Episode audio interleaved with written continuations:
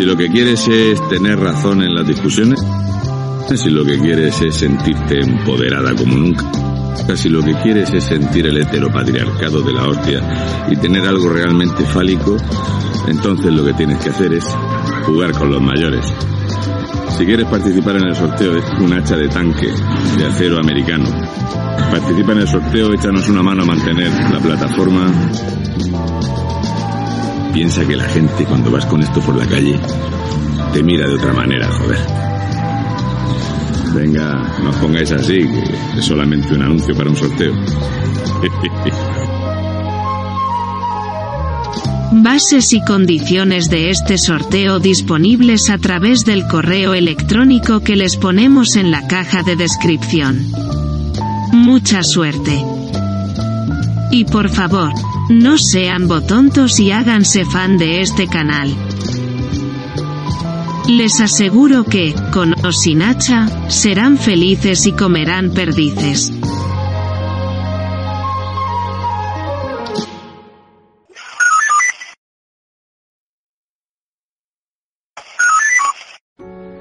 Cuando tuvieron lugar las protestas del campo extremeño hace año y pico, ¿qué dijeron ellos? Que era la derecha terrateniente y carca. Cuando se prohibió la manifestación del 8M el año pasado, porque estábamos en pandemia, ¿qué hicieron ellos? Se fueron a los tribunales a exigir que se celebrara la manifestación. Cuando se celebró el último congreso de UGT, ¿qué dijo su secretario general? Que estaba orgulloso de haber dado una lección por haber invitado a Otegui a ese congreso.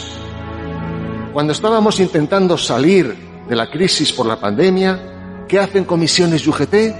Firman un comunicado exigiendo la escarcelación de los presos del Pusés, o sea, los golpistas.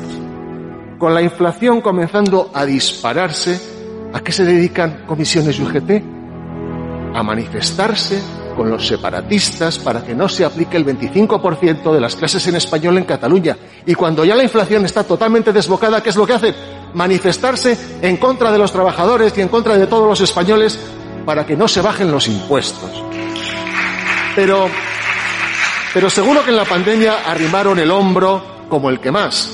Pues tampoco, porque mientras los médicos jubilados se reincorporaban para echar una mano, los liberados de la sanidad se quedaron en casa y mientras los demás respetábamos el turno de vacunación de los más vulnerables por el virus, el secretario general de Sanidad de la UGT de la Comunidad Valenciana se saltaba la cola.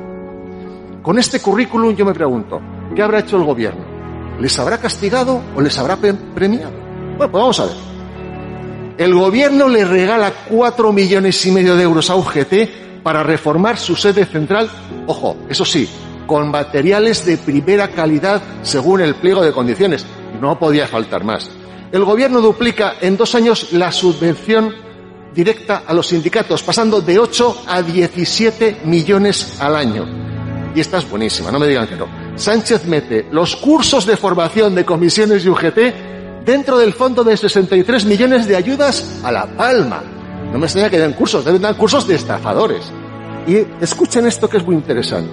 El gobierno les concede 100 millones de esos fondos que tanto les gustan a ustedes de la digitalización, la resiliencia y el feminismo para rehabilitar el resto de los edificios de los sindicatos.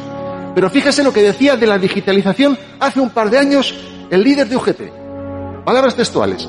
La nueva economía digital es en realidad una nueva forma de explotación laboral. Como bien dijo el señor Llamas, hoy día viceconsejero de Economía de este gobierno, para los sindicatos todo tipo de trabajo es explotación, lo cual es muy normal, puesto que ellos viven del maná público y el esfuerzo ajeno. Claro.